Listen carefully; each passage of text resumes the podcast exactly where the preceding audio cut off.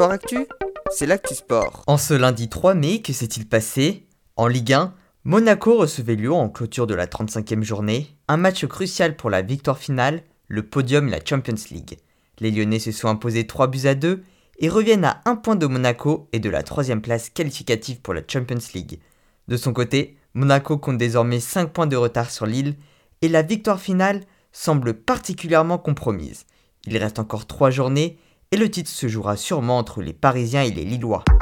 Toujours en football mais en Serie A désormais, sur la 34e journée, l'Inter Milan s'est imposé 2-0 alors que leur dauphin de l'Atalanta Bergame a fait match nul un partout.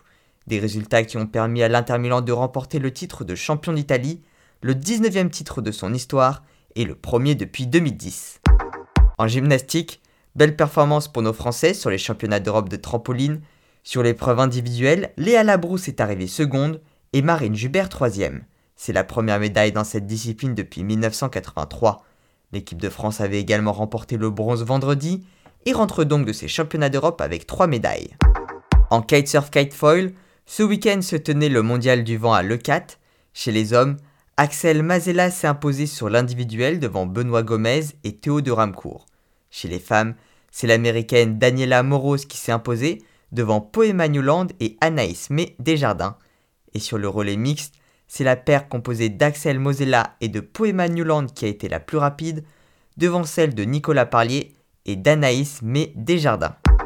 En natation, sur le championnat du monde de plongeon qui se déroule à Tokyo, Mathieu Derosset est arrivé 13e des éliminatoires et 16e des demi-finales sur le plongeon à 10 mètres, des résultats qui lui permettent de se qualifier pour les Jeux olympiques de cet été.